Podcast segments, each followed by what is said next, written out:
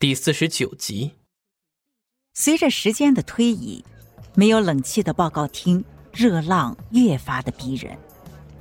在媒体闪光灯下的市长葛文山和台上台下的众多领导党员，虽然尽量维持着表面的从容淡定，但汗流浃背，不断的用纸巾擦汗，用手扇风，看起来还是有点狼狈。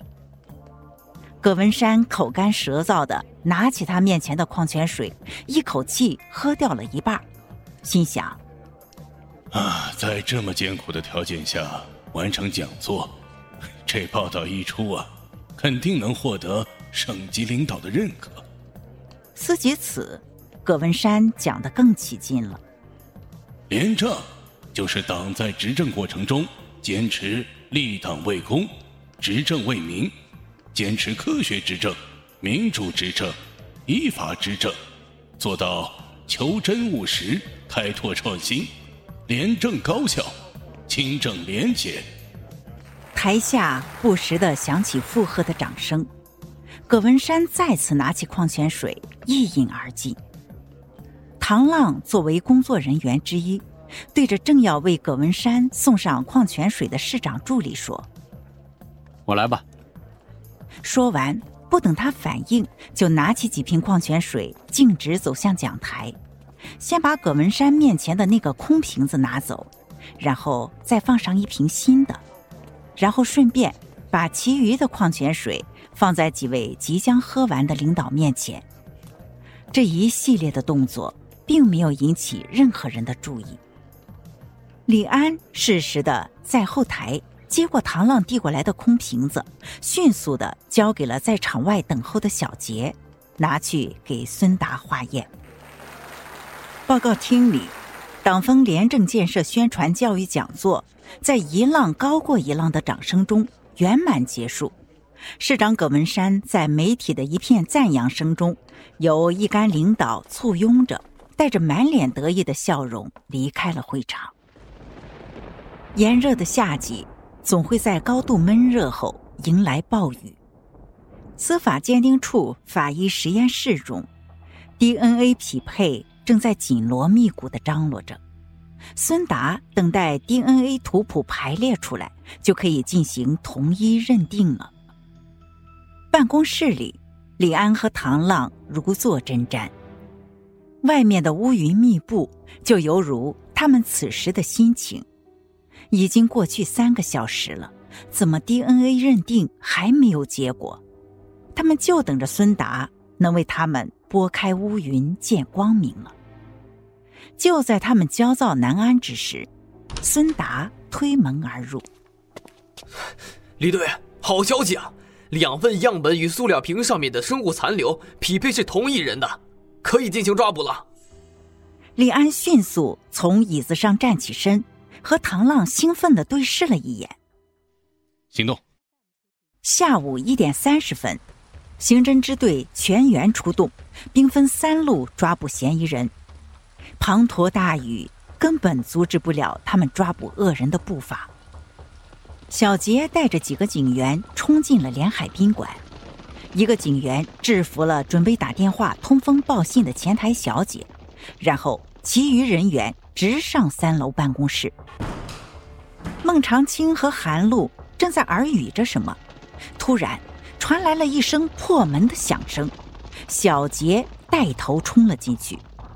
面对几把枪，孟长青还想垂死挣扎，他拿起桌子上的一个小盆栽，用力向小杰扔过去。就在小杰一闪身避开的同时，他身边的警员扣动了扳机。砰的一声枪声，伴随着韩露的一声尖叫：“长青啊！”室内有两秒的静止，孟长青张大了嘴巴，瞪大着双眼，看着在自己身前慢慢下滑的身躯。就在那个警员开枪的时候，韩露冲到了孟长青的身前，那一枪正中他的胸口。哟孟长青。悲痛的俯身抱起奄奄一息的韩露，韩露艰难的扯出一个微笑，一只手缓缓的抬起，却在半空无力的回落，那一抹微笑也消失了。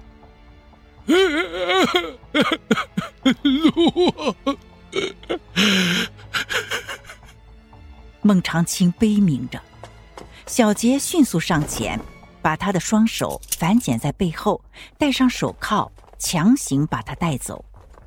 被拉扯到办公室的门口时，他那绝望的眼光仍然落在躺在地上的韩露身上。国贸大厦总经理办公室中，唐浪手中握着手枪，指着唐国强：“不许动，举起手来！”唐国强双手举过头顶，面如土色。不多时，唐国强、张强和张鹏全被武警控制住。戴着头套和手铐走出了国贸大厦，钻进了警车中。市政府大院，省市纪委竟然全部到场。他们一同走向政府大楼，直接来到了葛文山的办公室，敲了敲门，没有人开门。李安伸手转动门把手，办公室的门被推开。此时，市长办公室内。空无一人，不远处的窗户被打开，窗沿边缘的水渍很少，说明刚打开没多久。李安探出头，看向窗外的地面。李安摇头：“葛文山跳下去了。抓住不算完，目前还需要更多的证据支撑，所以警方需要对这四个落网的人进行审讯。”经过李安等人以坦白从宽为前提条件进行审讯，他们终于把整件案件的始末摸清。原来这一切都是孟长青和韩露策划的。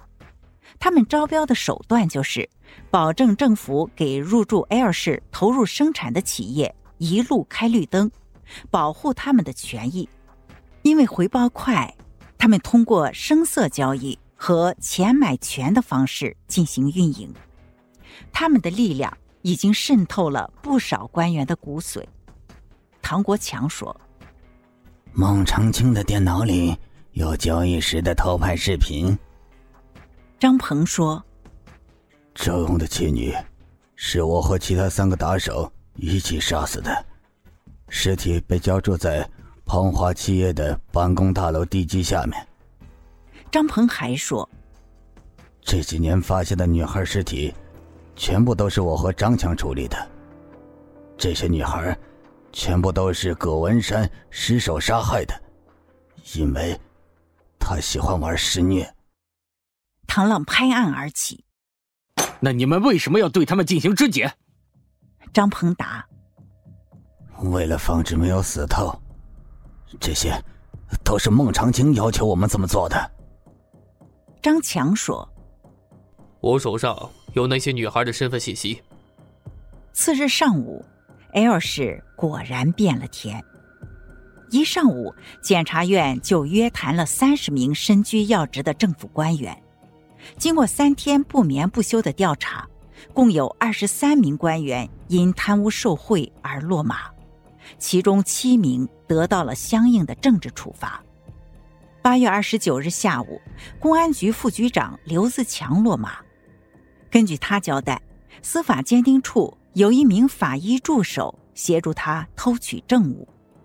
刘自强不知道的是，早在自己被抓前两个小时，刘远明带着偷来的十几名受害者的生物检材和三十余万元现金，走向队长办公室自首，并且供出刘自强这位叔叔。拜托他偷窃的事实。